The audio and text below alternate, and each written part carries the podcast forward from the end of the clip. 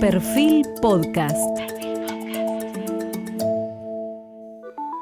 Periodismo puro. Jorge Fontevecchia en entrevista con el economista y expresidente del Banco Central, Guido Sandleri.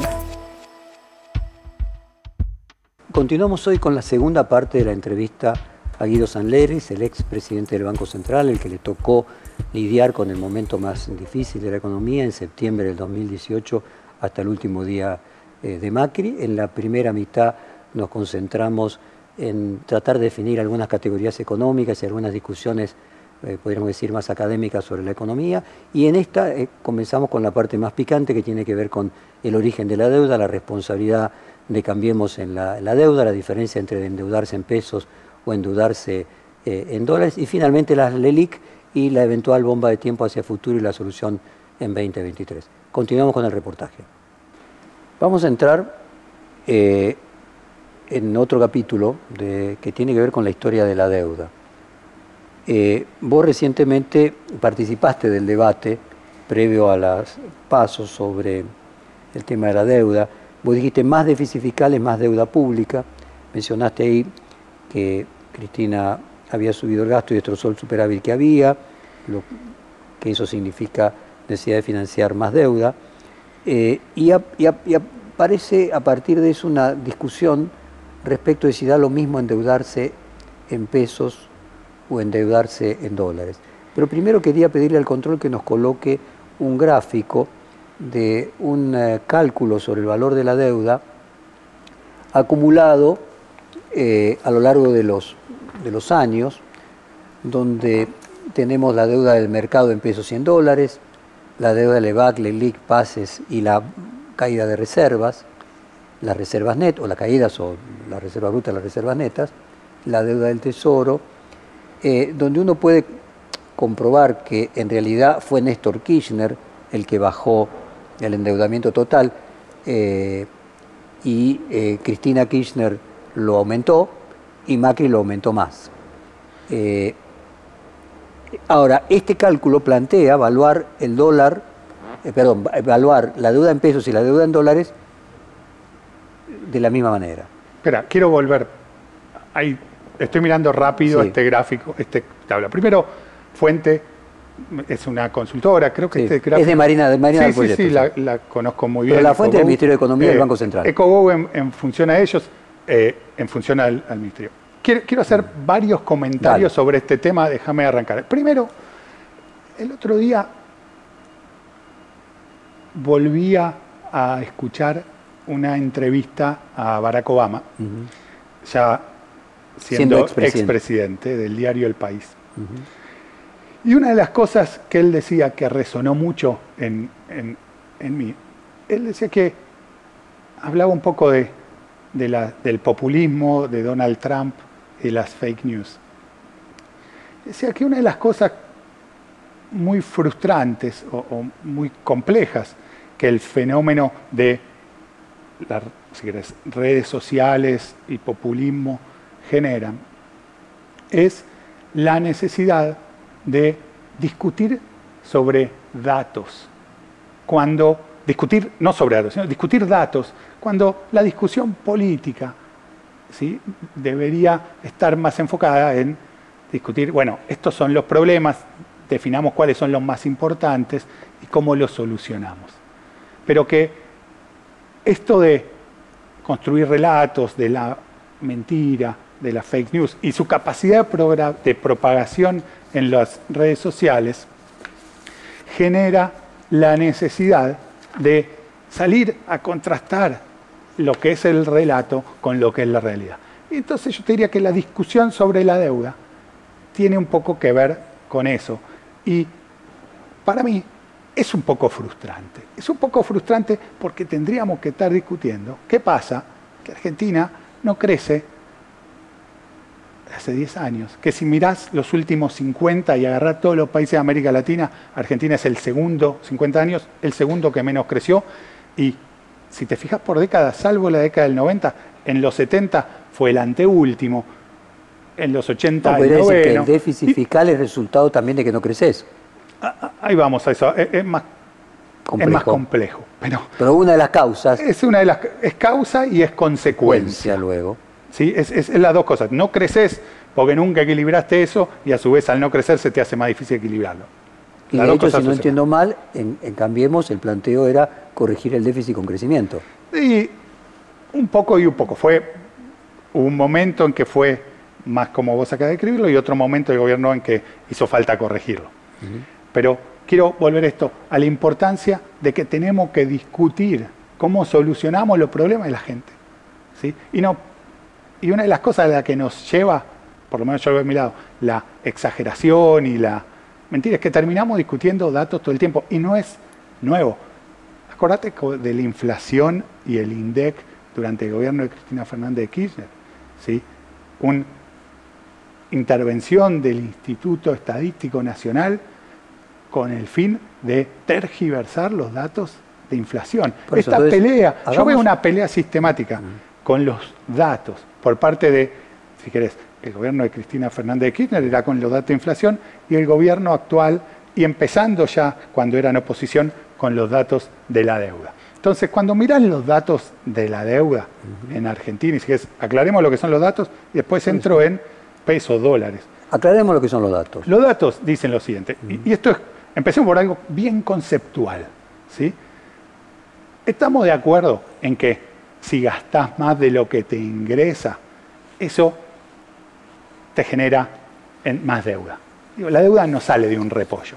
Entonces, si miramos quiénes son los gobiernos que más déficit fiscal tuvieron, vas a encontrar quiénes son los gobiernos que más endeudaron. Eso es, es como, es literalmente datos, en matemático. Entonces, cuando miras eso y decís, bueno, tomo, voy a tomar, entonces, tendría que revisar esta tabla cómo está armada. Te puedo mostrar el, grafiquito, digamos, porque hay una parte que es, que es importante, que es esto. Primera cosa, digo, ya, ya veo cosas con, los años. El último dato de deuda de noviembre Sí, lo, publicaciones. que en noviembre de 2015 no, estaban. En, noviembre no se publicaba, no, en 2015 no se publicaba mensual el dato de deuda. Entonces lo tenés solo de diciembre, si, si no me equivoco. Y que no estaba, por ejemplo, la deuda con los soldados, no estaba. Y no había una serie de cosas. Y en noviembre mm. del 2019, es el 30 de noviembre, después 10 días después termina el gobierno Mauricio, y entre el 10 y el y fin de año hay endeudamiento bueno, ¿a quién se lo imputas? Bueno, en esta tabla tenés un tema con esa cosa. Estoy viendo que son datos anuales. Entonces, cuando uno lo hace bien diciembre, finito... Decimos, tenés la diferencia de diciembre. Tenés la diferencia de diciembre y tenés otro concepto. Por ejemplo, cuando tenés un, una deuda que no quedó registrada por algún motivo el caso a fin de, los por ejemplo. o el plan gas, o el, los juicios, y no quedaron registradas. Pero a los tres meses tenés que pagarlo. ¿A quién se le imputas? Entonces, por eso para mí lo más fácil es, vayamos a los principios básicos. Hay deuda porque hay déficit fiscal. ¿sí? Porque hubo muchos años de déficit fiscal, es que tenemos la deuda que tenemos. Cuando queremos saber quién endeuda más, miremos quién tuvo más déficit fiscal. Es, es como simple esa cuenta. Y cuando miras eso te da esto que te decía, Cristina aumentando el déficit fiscal año tras año, Macri reduciéndolo ¿sí? de 5 a 0,4, Alberto Fernández, pandemia y cuarentena mediante, subiéndolo a récord histórico de 6,5% del PIB. Cuando mirás y haces los cálculos de deuda, corrigiendo por estas cosas que te decía, te queda que promedio anual, Cristina Fernández de Kirchner, durante su segundo mandato, paseo más corto, aumentó la deuda en 18 mil millones de dólares promedio por año, Mauricio Macri la aumentó en 12 mil millones de dólares por año. Alberto Fernández en sus primeros 12 meses la aumentó en 33 mil millones de dólares por año. 33 mil y en los 7 meses siguientes 17 mil más. Entonces, claramente, si uno mira estos números y dice, bueno, es que más endeudado es Alberto Fernández, la salvedad, por supuesto, que hicimos antes, pandemia, explica una parte de eso. Entonces, eso aclarado el, número de deuda. Ahora me preguntabas algo de peso versus dólar. Aquí está el punto. O sea, me parece que otro de los aquí me parece que está otro de los ejes, que es, bueno, ¿cómo vas a financiar el déficit fiscal? Es que no hay, eso es clave. Lo primero que hay que decir eso es, no hay panacea con déficit fiscal. Ni, la deuda en peso tiene problemas y la deuda en dólares tiene problemas. Si queremos resolver el problema de la deuda, no tengamos déficit fiscal.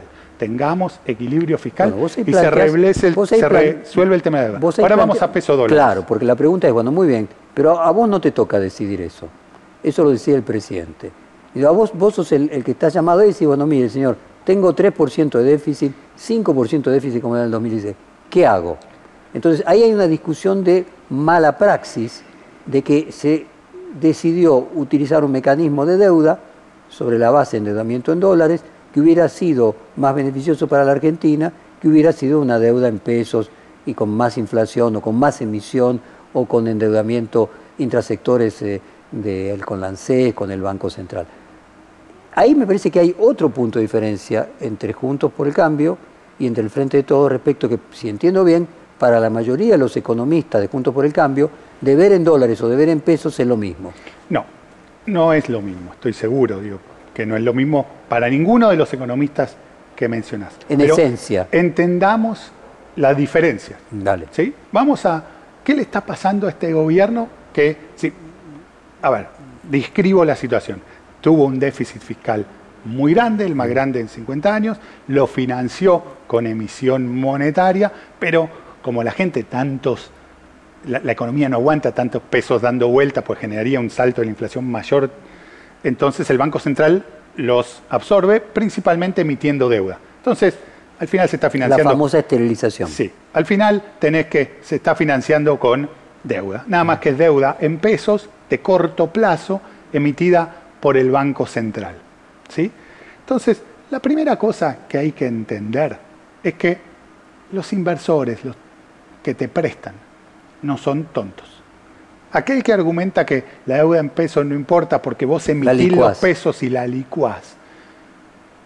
está el argumento que la tasa de interés es mayor. Entiendo. El, inversor dice, para, si me vas a licuar, te pido una tasa de interés más alta ahora.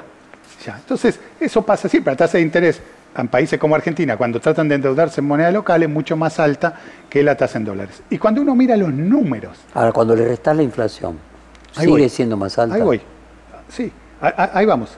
Fíjate esto, que es, impresiona para mí, que es, vos sabés que uno de los, en lo económico, uno de los ejes de la campaña de Alberto Fernández fue hay una bola de LELIC, le están, con la LELIC le están pagando, la LELIC son unos títulos de deuda de corto plazo, estos que hablamos que emite el Banco Central, le están pagando a los bancos, yo voy a usar la LELIC para pagarle a los jubilados. Cuando yo me fui del Banco Central, el monto de LELIC era un billón de pesos. Hoy son cuatro billones de pesos. Se cuadruplicó la deuda de corto plazo en pesos del Banco Central, porque al financiar con emisión monetaria después la tuvo que esterilizar con esa deuda. Se cuadruplicó. ¿Vos sabés cuántos son los intereses que se pagan por año de, por las LELIC? Se pagan, son en pesos, pero se paga el equivalente en dólares a 14 mil millones de dólares por año.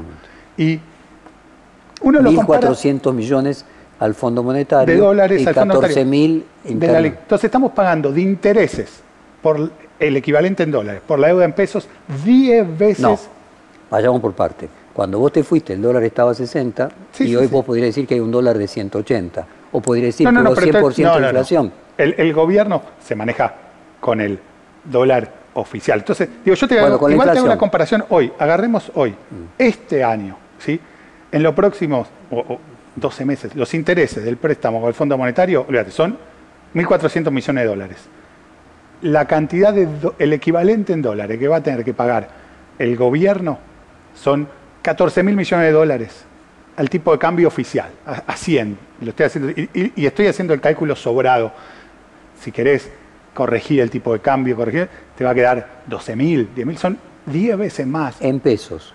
Se paga en pesos, pero es el equivalente en dólares. Digo, son, es el equivalente en dólares a casi 8 o 10 veces lo que se paga interés con el fondo. ¿Qué punto estoy haciendo lo que con está omitiendo eso, perdóname, eh, Guido, y con la mejor de las actitudes de búsqueda de ser ecuánime. Lo que está omitiendo eso está bien, de intereses pagás todo eso, pero en realidad de capital, te, el capital lo reduciste a la mitad, porque como hubo 100% de inflación, Entonces, de intereses pagas mucho más, pero de capital pagas la mitad. En la suma pagas menos. Eso es correcto. A ver, te lo, te lo corrijo, mm. eh, ese, ese, argumento. Es clave entender, y, tiene que ver con eso que estamos diciendo, que cuando tenés que endeudarte porque tenés déficit fiscal y no lográs o no te ocupás de corregir eso, y no todos los gobiernos son iguales con eso, las decisiones que tenés son de cómo lo financiás, es una decisión financiera compleja. Compleja porque un poco lo que voy a decir, bueno, si se devalúa, entonces me convenía que sea en pesos, si no se devalúa, tanto me conviene que sea en dólares. Fíjate el tipo de cambio, si te gusta, el, mirar los últimos meses, este año, el tipo de cambio oficial se devaluó a un ritmo mucho menor que la inflación. ¿sí? El paralelo estuvo básicamente hasta hace un mes bueno, pero el, oficial el, oficial perdió 30%. la inflación perdió casi 100%. Entonces, hay que restarle la pérdida de licuación de capital y poner los intereses, estoy de acuerdo. lo, mismo que vale que vos decís que no son tontos los, los, que toman deuda, tampoco son tontos los que la emiten. Por eso es importante entender. Yo estoy, por eso eh, mi respuesta arrancó, no hay una panacea. Si siempre tenés que endeudarte, tenés un problema. Lo hagas en pesos o lo hagas en dólares, tenés un problema. La forma en que se va a manifestar es un poco distinta en un caso o el otro. ¿sí? Es un poco distinta. Te, voy a agregar algo. Fíjate qué es lo que le está pasando al Banco Central ahora. Y que tiene que ver con esto que te decía. Entonces, la forma en que se manifiesta es un poco distinta. En los dos casos es un problema. No es que la deuda en pesos es buena y la deuda en, dólares es mala. Contra eso estoy tratando de... Eh, pero para, hacer, para, que quede claro es importante ser ecuánime. En estoy sentido, ecuánime. Y explicarle claro no, no, no, pero estoy que el capital se licuó. Los intereses pueden ser 10 veces más porque en realidad los intereses están asumiendo que el capital se va a licuar. Pero, espera, pero estoy siendo ecuánime. Jorge, me parece que lo más importante es, entendamos, la deuda no nace del repollo, viene del déficit fiscal. Órdenes de magnitud los entendimos quién endeudó más. Ahora, ¿cómo te conviene endeudarte? ¿Pesos o dólares? La respuesta es, depende de muchos factores. El argumento de que la deuda en pesos no importa, porque es en nuestra moneda y entonces puedo licuarla, está mal. Implica que voy a tener más inflación y demás. ¿sí? No está bueno. Ahora, vos me decís, bueno, depende, cómo, si vos me decís, ¿qué te conviene, emitir en pesos o en dólares? Bueno, cuando era eh, subsecretario de Finanzas de la Provincia de Buenos Aires, había momentos en que emitíamos en dólares y momentos que emitíamos en pesos.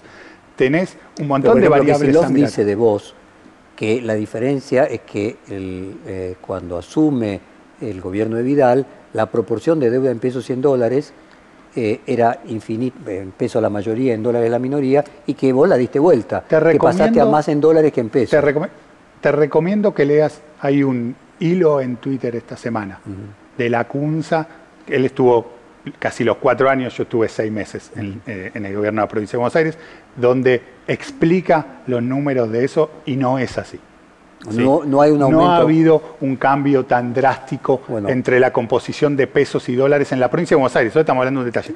Te recomiendo que leas el hilo. Fíjate, los datos están. Hernán tiene esa virtud cuando explica, a mí me gusta mucho, que es muy transparente. Voy a, citar a Hernán. Eh, en el texto, voy a citar a Hernán del texto que publicó casualmente en Perfil hace dos domingos. Él cita a Reinhard Rohoff, eh, esta vez es diferente, ocho siglos de necesidad, de necedad perdón, financiera, en el 2011 eh, donde dice, puede haber ocasiones en que el repudio de la deuda en moneda local eh, sea la opción menos costosa, especialmente en caso de deuda de corto plazo indexada, porque el gobierno tendría que inflacionar agresivamente para alcanzar una reducción significativa de los pagos de servicio de la deuda. Es decir, cuando uno analiza, vos vas a decir otra vez, estás comparando los países desarrollados, pero la deuda de Estados Unidos de la Segunda Guerra Mundial a hoy se licuó por, inflación. Eh, cuando uno mira hoy las tasas negativas eh, en los países desarrollados, evidentemente no pagan las deudas. Las deudas siempre se licúan. Eh, incluso no, no. No, no, se licúan. No, espera. Quiero... una parte importante. No, no. Pero separemos. No, en general, no. En general, todos los países desarrollados tienen sus deudas en la mayor parte del tiempo la tasa es mayor que la inflación, es decir, la tasa interreal es positiva. Eso sucede en general en la mayor parte del tiempo. Tenemos sí un fenómeno un poco atípico en los últimos años donde eso para varios países se ha revertido y el surgimiento digamos, del crecimiento de la... Podríamos decir que la tendencia a los últimos 10 años es esa, que Japón anticipó la tendencia. No, lo llamaría, no, no son 10 años, es más corto y que ahora se está dando vuelta. Bueno, pero del 2000, de la crisis... Eso, pero fue, fue, un poco pues, porque subió la tasa de Estados Unidos. Digo, no es, lo usual es que la tasa de interés es positiva y que está un poquito por encima de la inflación en todos los países del mundo. Lo inusual es tener tasas de intereses reales negativas. Eso es lo más, es inusual. Entonces permitimos otra forma de llamar la ecuación, que a lo mejor pero eh, es más fácil. La forma, pero, está haciendo un punto importante. En general, los países no pagan sus deudas. ¿Qué quiere decir no pagan sus deudas? Quiere decir que han logrado generar la credibilidad y la confianza suficiente para que los inversores estén dispuestos a, cuando la deuda vence, rolearla o renovarla. Si digo, este es un tema que cuando vos mirás mi research en la academia, me he especializado en dos temas, crisis financieras y deuda soberana. Entonces, antes de ir a la función pública, me dediqué a investigar mucho sobre esos dos temas. Entonces, podríamos decir que los países desarrollados no pagan sus deudas. Pero ¿qué no pagan? No es que hacen default. Quieren decir que generaron la confianza suficiente para que la deuda se la renueven. Entonces, el problema de Argentina... Pero, un instante antes de pasar a la Argentina. Lo cierto es que si esa tasa de interés fue en determinados momentos levemente superior a la inflación, no por ejemplo en la época de Carter con 16% de inflación, muchas veces licuaron, muchas veces, eh, o un poquito si vos querés. Pero fíjate que, que si, pensalo así, Jorge, la parte que te falta en el razonamiento es y siempre acordártelo, esto es como una cosa, un mantra que hay que tener en la cabeza, que es, y vos como hombre de negocios, además de periodista, yo sé que lo haces todo el tiempo, los inversores no son tontos. Ese mantra tiene que estar. Entonces, si lo van a licuar, ¿por qué invertiría en eso cuando hay activos en lo que no te licúan? El tema básico es así. Obviamente se puede solamente cuando sorprendes. Y ahí vamos a ir a la cuestión de fondo. Entonces, después de un tiempo de estabilidad, los engañás y inicialmente los invocás el primer año. Pero a lo, largo de la, a lo largo de la historia, lo que uno percibe es que Estados Unidos tenía, sale la Segunda Guerra Mundial, no sé, 150% de deuda sobre el Producto Bruto, y llega a, Clinton con menos de la mitad. No pagó deuda, lo que hizo es que la economía creció a más que la tasa de interés. Por eso, pero eso es, eso es distinto, eso no es licuar. Licuar es que la... Proporcionalmente. lo voy a decir de esta manera, la capacidad, en general lo que pensamos, cuando en Argentina se habla de licuar la deuda, se piensa en una situación en donde esos pesos pierden capacidad de compra. decir que en la Argentina pierden capacidad de compra en términos de bienes. Toda virtud en exceso se convierte en defecto. En la Argentina probablemente, que ahí quiero llegar, pero te pongo otro ejemplo. La inflación de los Estados Unidos no demuestra verdaderamente lo que yo llamo eh, pérdida de valor de esos activos financieros sobre los activos físicos, porque por ejemplo en Estados Unidos la inflación te mide el costo del alquiler, no el costo del de valor inmueble, que aumentó a lo largo de los últimos 50 años 10 veces por arriba de la inflación. O no te mide el Dow Jones, que aumentó 20. Entonces, los, los, los dólares se licuaron en el sentido de que perdieron peso sobre el valor de los activos. Entonces, la deuda se hace algo sustentable. en la medida en que las economías crecen, más rápido que los intereses que tienen que pagar. Y los activos se valorizan respecto de los activos financieros. Pensá, esto, hay una, un concepto en el análisis del tema de la deuda que se denomina la sustentabilidad de la deuda. Y en general uno lo mide hay muchas formas de mirarlo, hay, varias variables que entran, pero una de las que uno mide, mira es el ratio, por ejemplo, de deuda pública a PBI, al tamaño de la economía, que es una medida, así que, es, que no es lo mismo, pero el tema de los activos. Entonces, si los intereses, la tasa de interés de la deuda pública es más chica que la tasa a la que crece la economía, en términos del producto, en términos del tamaño de la economía, el peso de la deuda se va achicando. ¿sí? Eso no quiere decir, y esto es importante, que quien tiene esa deuda pueda comprar menos bienes con los dólares de deuda que tiene, que es el concepto de licuación que se aplica siempre en Argentina y está, digo, y eso es como una estafa, ¿sí? esto como decir, lo engaño una vez al inversor. El concepto del cual vos me estás hablando es uno en el cual el tipo que tiene deuda del Tesoro de Estados Unidos compra más bienes que antes. Podríamos hacer no una compra menos. Es cierto que pesa menos en términos de la economía. hacer una salvedad entre flujo y stock.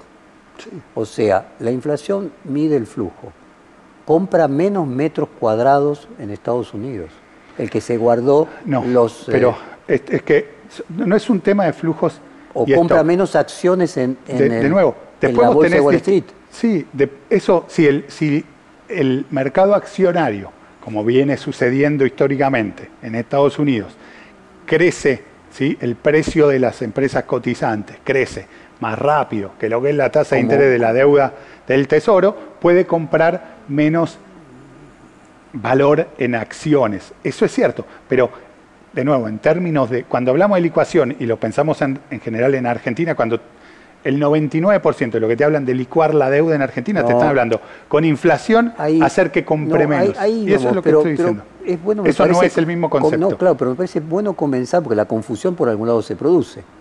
Entonces, comenzar diciendo de que es cierto que en los países desarrollados, como dijimos antes, pueden gastar 103 de lo que recaudan y no tener los desequilibrios que tiene la Argentina por las razones que ya hablamos.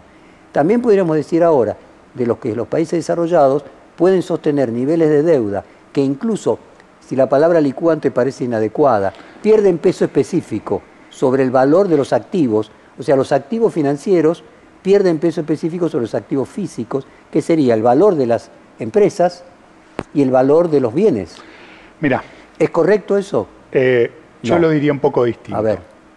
Pero, y si querés con esto pasamos a otro tema que vamos a estar aburriendo a todo el mundo, porque ya se puso muy técnico.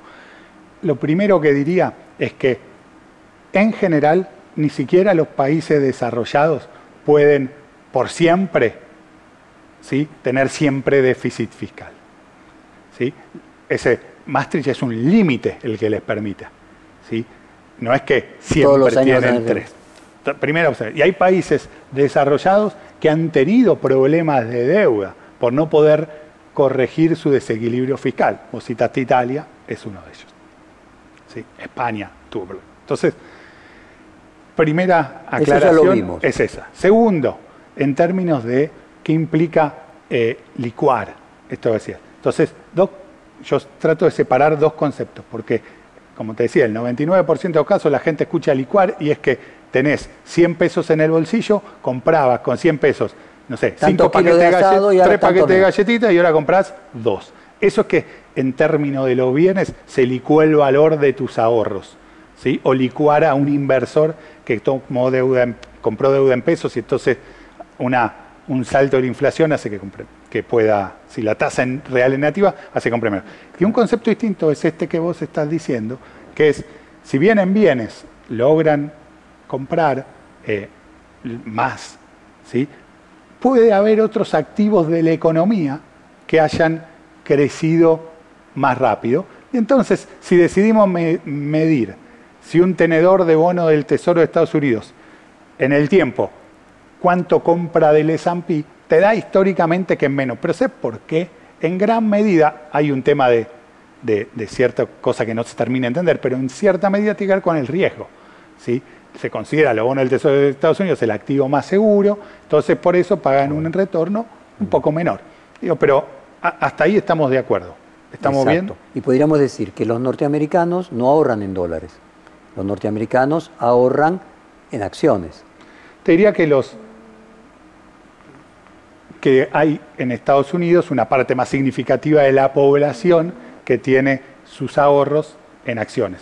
Algunos tienen también ahorros en dólares. Que por eso, que por eso confían en su moneda. También podemos decir que no son tontos, siguiendo el planteo. No, pero que tampoco es tonto el que ahorra en dólares, porque no compraría menos bienes. Digo, no todos. Hay americanos que ahorran la primera cosa es que tienen una moneda sana, pueden ahorrar en su moneda. Argentina, complicado eso. ¿sí? Estoy tratando de hacer esa comparación para traerlo a, la realidad que, en la que vivimos. Y tenés que algunos ahorran en acciones, otros ahorran en bonos. Algunos podríamos decir la mayoría, ¿no? Eh, de la inversión. Tenés, lo que sí tenés en Estados Unidos es un fenómeno especial y que los separa de otros países desarrollados, que es que muchos tienen eh, en su, entre sus ahorros, en, sí, tiene, entre sus activos tiene aquella película Volver al Futuro? Sí. En la que... Me encanta. muy bien. Eh, le menciona una cantidad de dinero y eso es imposible fabricar, imposible juntar en Estados Unidos 30 años antes las cantidades. O sea, hay un hecho absolutamente claro. Si vos mirás, no sé, los activos financieros se han multiplicado en los 20 años de manera sideral.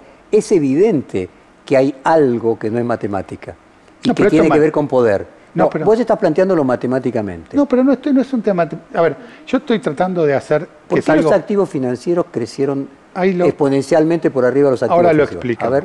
Entonces, pero de nuevo, no es un tema de matemático, sino es un tema de no hacer saltos lógicos en el encadenamiento de un razonamiento. Eso es lo que está tratando de hacer, de, ordenarme, es la forma en que razono.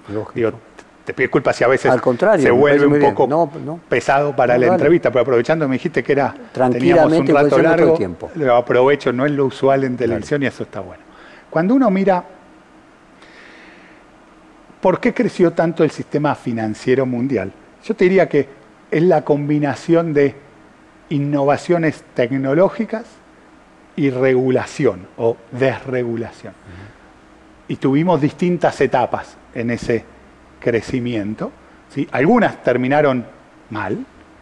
Entonces, si uno mira el fenomenal crecimiento del mercado de hipotecas y sus derivados en Estados Unidos entre finales de los 90 y 2007-2008, eh, creció impresionantemente, favorecido por ciertos cambios en, en las regulaciones e innovaciones financieras, y ocurrió una crisis importante.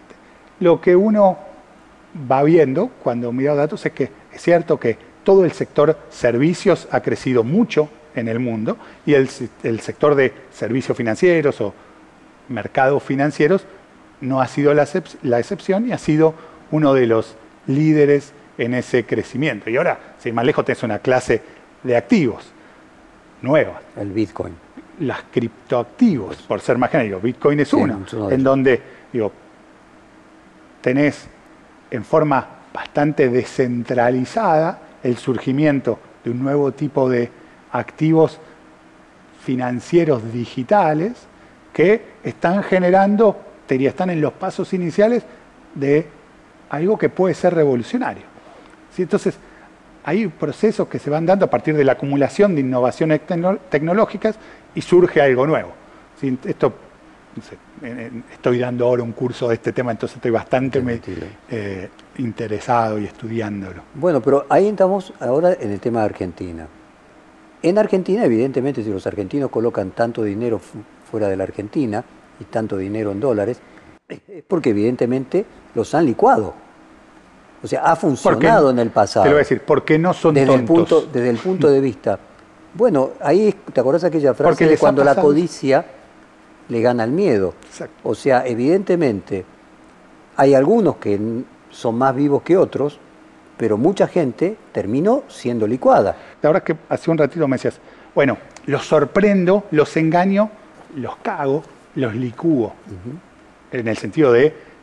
Que la mayoría de los argentinos de esa historia sufrieron esa, sufrieron esa licuación. En Argentina, muchos gobiernos abusaron de ese proceso. ¿Y cómo los licúan? Porque cada vez es más difícil, porque cada vez hay más gente que, que, que lo sabe. Pero a mí lo que me sorprende es esa disociación entre el argumento convencido que me hacías hace un rato de, pero hablemos de si es en pesos o es en dólares, y en pesos la emito yo y lo puedo licuar, reflejando un poco lo que es la discusión pública, ¿sí? que vos, más allá de si vos lo creías o no, eh, hacías ese argumento, y el problema ahora que manifestás, que ves de Argentina, que los argentinos eligen ahorrar en dólares. ¿Por qué veo esta? Pues bueno, la consecuencia de pasarse de vivo y perjudicar a quien ahorra y confía en tu moneda muchas veces es que, y el mantra, los inversores no son tontos, la gente tampoco es tonta. Entonces, es difícil convencerlos de que ahora. Hay un hecho real. Por ejemplo, gran parte de la licuación de la LEVAC fue devaluación. O sea, se, los licuó. Sí, y eso es una de las cosas más, Se redujo a un tercio las LEVAC por licuación de la devaluación. Una de las cosas más increíbles es que. Lo... es verdad, quiero decir, reduciste la deuda. Sí, sí, sí el punto de vista es que una de las cosas más increíbles es que a veces se hace. A cada vez es más difícil, estoy totalmente de acuerdo, pero digo, es un hecho objetivo. Por eso la gente ahorra en dólares, porque hasta ahora la deuda en pesos se ha licuado, como se licúa en emisión los fondos del ANSES. Fíjate que una cosa que es importante, que vos decís, al que tenía Levac se lo licuó. Y está en el kirchnerismo, de alguna manera, instalado la idea de que han sido los grandes beneficiarios los que tenían Levac de la gestión de Macri, misteriosamente. Y la mayoría, los que no lograron convertir sus pesos en dólares Los que lograron salir antes de diciembre de 2017 hicieron 20% en dólares. Exactamente. Y, eso... Y, la, y, los que no perdieron 70% en dólares. Eso es lo que te digo. esas, esas inversiones son, para un inversor, inversiones riesgosas. Y te pide un una tasa de interés alta en peso y todo lo que hablábamos antes. Pero entonces digo, a mí me parece muy importante relacionar los dos conceptos. Entonces vamos a, ir a... relacionar el concepto de no importa la deuda en peso porque lo licúo, con que después la gente quiere ahorrar en dólares. No, pero yo nunca dije que no importa. estoy tratando de marcar las diferencias. Estoy parodiando, mm. estoy parodiando el argumento. Digo, no, perdona que no lo mm. quise personalizar, estoy parodiando el argumento de la deuda en peso no importa. No me puedo quejar a la vez de si como gobierno transmito la deuda en peso no importa, ¿sí? y después me quejo de que no quieran ahorrar en pesos. Hay una contradicción. Totalmente de acuerdo. Entonces, si, uno avanzamos en este punto y vemos de que es cierto que se ha licuado la deuda en pesos. Muchas veces eh, en Argentina. Muchas veces en Argentina, y por eso la mayoría de los argentinos ya aprendieron y ahorran en dólares. Fíjate ahora, sin ir más la tasa de interés. exacto, es cierto que en pesos eh, la tasa de interés en pesos y que además cada vez te piden más o que sean eh, ajustables a dólar oficial o ajustable a inflación. Entonces la pregunta es, ¿qué salida se plantea? ¿Hacia dónde vamos? Yo creo que quizás uno de los errores eh, de la economía del gobierno de Macri es que creyó que se podía liberar el mercado de cambio, que se podía salir rápidamente de esta situación, y lo que vemos es que no, que los argentinos ante el primer, eh, la primer señal, aún con Macri, con mercado liberado, salen todos a corriendo a comprar dólares porque ya varias veces los licuaron. Entonces la pregunta es, hoy la deuda tiene que ser remunerada en pesos, no licuable, porque si finalmente es con eh, eh, inflación o con dólar oficial, no es licuable. ¿Vamos hacia algo parecido a un plan austral, a un desagio, cuando, alguna salida donde esto se resuelva de alguna manera? Cuando... A ver, la respuesta es, como en casi todo en economía, depende, depende mucho de lo que vaya haciendo el gobierno. ¿sí? Quien está en el gobierno tiene una enorme responsabilidad en tratar de armar un esquema de políticas económicas que sean consistentes y que eviten estas situaciones de mayor inestabilidad. Si una de las grandes preocupaciones, te lo digo en forma personal, que uno tiene cuando está en estos cargos de alta responsabilidad, es hacer todo lo posible para evitar estos eh, saltos cambiarios inflacionarios, porque sabemos que terminan generando más pobreza y eso es lo que uno quiere siempre evitar. A veces se logra Completamente esos 4 billones de pases y LELIC representan 9% del Producto Bruto y 66% de los depósitos. Sí, es muy... ¿Cómo se sale de eso? Es, una situación, como te decía, es complejo y, y no es sencillo. Yo, en el fondo, la respuesta a cómo se sale de eso es que voy a ir a algo que vos decías y que hablábamos antes. Si no, si el gobierno no logra generar confianza en nuestra moneda, credibilidad, estabilidad macroeconómica, no logras crear las condiciones para resolver ese problema y crecer sostenidamente. Y para, y yendo, ahora me meto en el detalle. Entonces, credibilidad y confianza. Este es un gobierno con enormes problemas en ese sentido. ¿Sí? Le ha costado muchísimo. Arrancaba, arrancó Alberto Fernández con, te lo diría así, eh, teniendo en contra el prejuicio de los inversores por quien era su vicepresidenta, que en su gestión había sido eh, poco, te diría, bueno, no había hecho las políticas económicas adecuadas para generar crecimiento y demás. Entonces, y ese prejuicio de los inversores en este año y medio largo que lleva de gestión, ese prejuicio negativo lo ha confirmado. Guido, hacemos un corte también de pocos minutos y ya continuamos con más preguntas.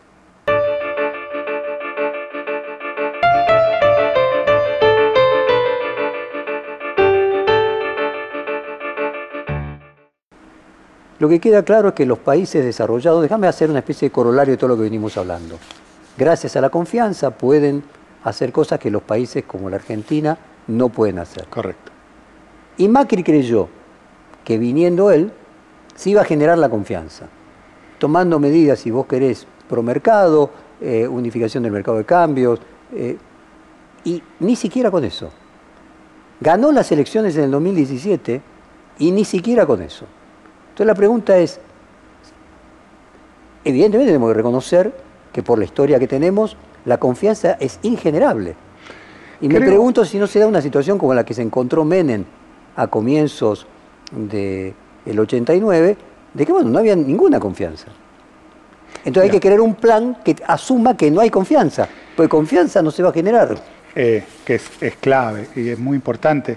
Y en la experiencia eh, de gestión uno lo veía, hablando eh, con inversores, este hecho de, cuando hablamos del gobierno de Macri, esta idea te decían, está bien, entendemos que el rumbo es el correcto y lo que, bueno, pueden tener error de implementación, pero ¿cómo sabemos que ese rumbo se va a sostener?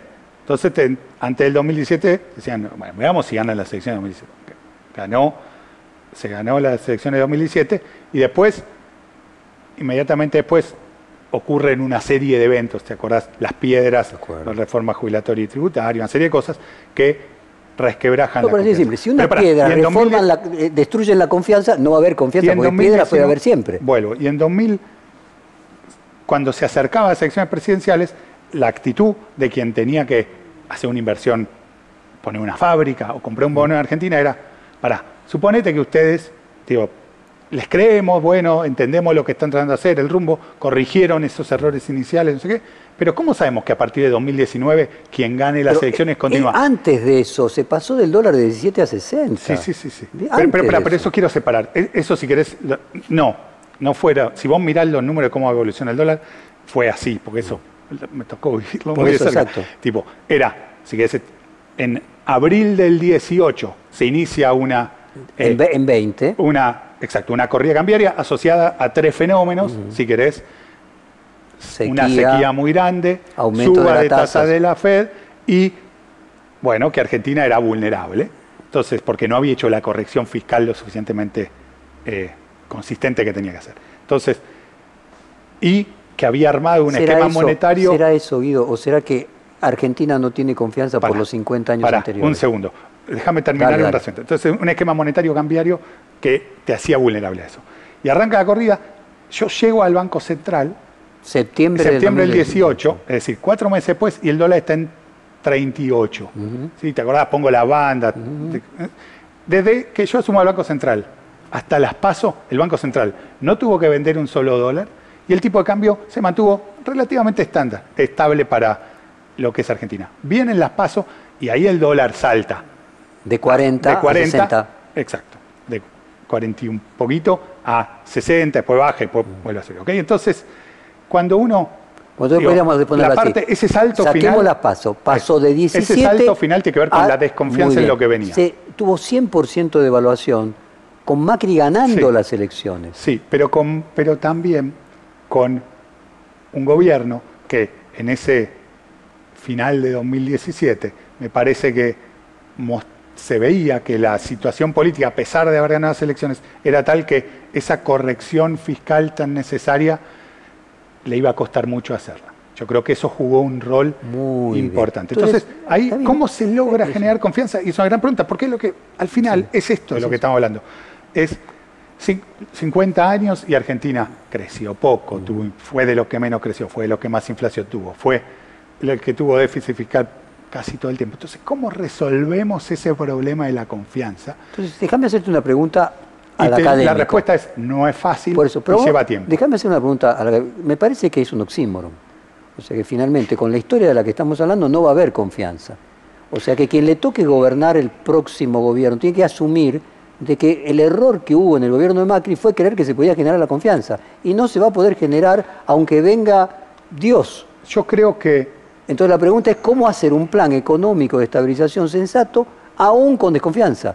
Este tendría que ser el planteo. Yo creo que hay una parte de lo que decís que es muy cierta, que es hay una enorme, lo voy a decir distinto, pero es esta idea que hay una enorme dificultad para generar confianza y recrear la confianza en Argentina. Y cuando, aun cuando el gobierno de Macri lo logró temporalmente, creo que hubo un exceso de confianza en lo que, en el impacto que eso tenía y, como dijimos antes, no se hicieron ciertas correcciones que tendrían que haberse hecho en lo fiscal y algunos errores monetarios y cambiarios que creo que hubo en los inicios. Una confianza lábil, que en 15 minutos se te va. Que el problema que tenés es que cuando yo miro otros países, Brasil, sin ir más lejos, ¿qué fue determinante para que Brasil ahora tenga inflación de menos de 5%, tenga tasas de interés bajas? ¿sí? Fue clave Lula. Lula fue, para mí, fundamental en Brasil, con toda la diferencia que puedo tener acerca de su política económica y otros aspectos. Pero cuando uno mira, Brasil con Fernando Enrique Cardoso toma un país parecido a nosotros, porque no quiero compararnos con Suecia, digo.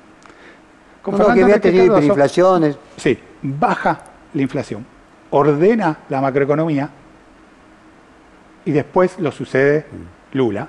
Antecedente de Lula, bueno, criminalista, bien de izquierda, ¿sí? El dólar se va a 4 y después baja a 1,60. Lula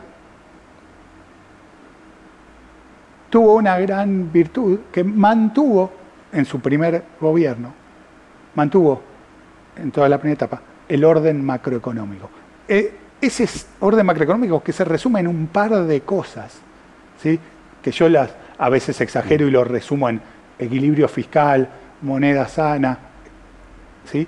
esos objetivos. Y entonces eso permitió que, bueno, hay como un consenso entre países. Guido, permíteme que te interrumpa. Yo viví en Brasil. Lo sé. Eh, y en los dos periodos.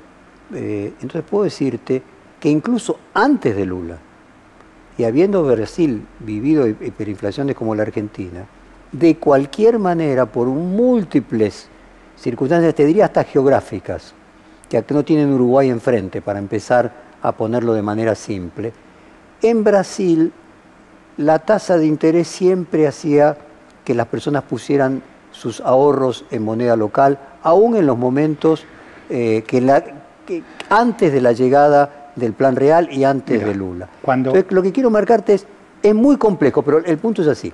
La Argentina, por distintos motivos, incluyo, te digo, el geográfico y Uruguay enfrente, que no es algo chiquito, no tiene confianza. Entonces la pregunta es, ¿el error no está en seguir creyendo que tenemos que generar confianza, cuando es como pedirle tener confianza de un alcohólico, no, no va a haber confianza. No, no. ¿Qué plan se hace si no hay confianza? Pero, pero es, eh, estoy, no estoy en desacuerdo con eso que está diciendo. Estoy haciendo el punto que te lo voy a, hacer, te lo voy a contestar distinto, voy a hacerlo más fácil. Si no, si no resolves, te diría, los, si no queda muy claro que esos tres ejes que yo te marqué, para mí son equilibrio fiscal, ser parte activa del comercio mundial y tener a la productividad como obsesión, y tener el sector privado como motor de la economía. Sin esas tres cosas, yo veo muy, muy difícil que Argentina pueda. Son condición necesaria, pero no suficiente porque Macri las tuvo y no, se pudo. Es que no. Pues esa es lo que, esa es la parte que yo, tomo totalmente distinta esa enseñanza. la enseñanza que yo tomo de eso que pasó es que no alcanza con que uno venga y diga voy a hacer esas tres cosas para resolver los problemas. Hasta que yo creo que una de las cosas que falló, si querés, es no logró, no logramos convencer a la sociedad que ese era el camino. Guido, no se va a convencer a la sociedad porque la sociedad tiene experiencias acumuladas. Entonces la pregunta es, aún cuando tenemos que encontrar un mecanismo que asuma que no se va a convencer a la sociedad, que hay que encontrar esos, esos tres elementos que vos marcás, pero no son suficientes. hace falta un plan. Mi pregunta es, ¿no hace falta un plan? El error no era que el gradualismo no funciona y que no le funcionó ni a Macri ni le va a funcionar a Alberto Fernández. Y hace falta un plan como esos planes de terror que de hecho Brasil tuvo. O sea, acá estamos, vos, vos, me estás mencionando a Lula y el, el verdadero factor inicial fue Fernando Enrique Lo nombré a Fernando Enrique como el que lo creó. Pero, no es que el punto fundamental es que sin un plan estructural eh, drástico y no pero gradualista... Estoy a favor de tener un plan. No, no, digo, no tengo dudas que tenga que tener un plan. El punto que estaba haciendo es que... Lo voy a decir así. Mm. Mira, necesitas, como yo veo el plan, es un esquema, un programa, un set de políticas, un conjunto de políticas económicas que generen las condiciones para poder corregir estos problemas, si querés, estos desequilibrios que trae la economía argentina desde hace tiempo. Entonces, ¿cómo generas? Hay, es un gran problema. Hay como dos visiones, creo yo. Una es, nos sentamos todos distintos partidos políticos, hacemos un acuerdo y nos ponemos acuerdo, es un camino. No sé cuán viable es, yo eh, hay momentos que soy más optimista y hay momentos que soy más pesimista acerca de eso. Hay otro camino, que es, tenés que generar el suficiente apoyo popular a un conjunto de políticas económicas de forma tal que no quede otra opción para quien sea la oposición de sumarse a ese conjunto de políticas económicas hubo momentos en la historia reciente de Argentina que parecía haberse generado esas condiciones. Te lo diría, hubo un breve momento durante el plan austral que tuvo mucho apoyo esa estabilización de inflación. Veníamos de hiper, entonces estabiliza, mucho apoyo popular y ahí se generó un pequeño espacio para reformas. Había un montón de otras demandas, una debilidad política importante, no se hizo. Segundo gran momento así fue la convertibilidad. ¿Sí? De nuevo, veníamos de hiperinflación, una, un esquema monetario distinto, frena de golpe la inflación, introduce una serie de reformas estructurales importantes y después se traba, por decirlo de alguna manera, y ante una serie de shocks negativos, un sistema que había durado una década colapsa. ¿sí? Con digo, un sistema que tenía errores y problemas que no había podido resolver, ¿eh? digo, un desempleo altísimo y un montón de cosas, pero que tenía virtudes también. Siguiente momento de oportunidad para mí es post-crisis del 2001, donde bueno, se reconfigura totalmente los números de la economía, se licúa el gasto público, una serie de cosas, y te encontrás con un shock positivo de fabuloso mundial, que es precio récord de commodities para Argentina, y tasas de interés mundial baja. Eso es la panacea para un país como el nuestro. ¿sí? Y Argentina, en gran medida, y esto creo que es la gran crítica del gobierno de Néstor, esto ya no es Cristina tanto, desaprovechó ese momento que aprovecharon todos nuestros vecinos para, con el apoyo popular que genera un contexto tan favorable, hacer las reformas que permitieran continuar esa senda de crecimiento. Concretamente, para ponerlo, para ponerlo, compartirlo con la audiencia, lo que sucedió es, los demás países aceptaron crecer menos, Argentina tuvo crecimiento de tasas chinas, y los demás países aceptaron apreciar su moneda y Argentina por el contrario no. Corolario, creciste al doble durante 3, 4 años, pero no construiste una economía sustentable. Y eh, sí, está perfecto. Y fundamentalmente los otros países en ese momento ahorraron para cuando vengan las vacas flacas y Argentina, el gobierno, se la gastó. Para crecer al doble, vos tenías que... que meter, en el momento que ya crecía solo y le metía, le metía a esto público. Gran error de política económica que lo estamos pagando al día de hoy. ¿Sí? Entonces, eso que cuando uno mira ahora, y, esto es muy importante lo que decís, mira, Argentina tiene, ya después de todas estas experiencias, los inversores... No te van a creer. No te creen. Y entonces es muy difícil generar confianza. Y yo creo, por eso creo que hay una cosa que es importante. Yo creo que la historia enseña mucho, pero a veces enseña mucho, pero a veces la respuesta a estas dos preguntas no es la misma. La respuesta, ¿cuál es, ¿qué cosas hicieron mal en 2015? Y que yo te la conteste con ciertos argumentos, no quiere decir que yo piense que eso es lo que hay que hacer en 2023, si junto por el cambio gana, porque las condiciones iniciales van a ser distintas. Entre ellas, bueno, hay una, si crees, bala de cierta credibilidad inicial que probablemente no esté.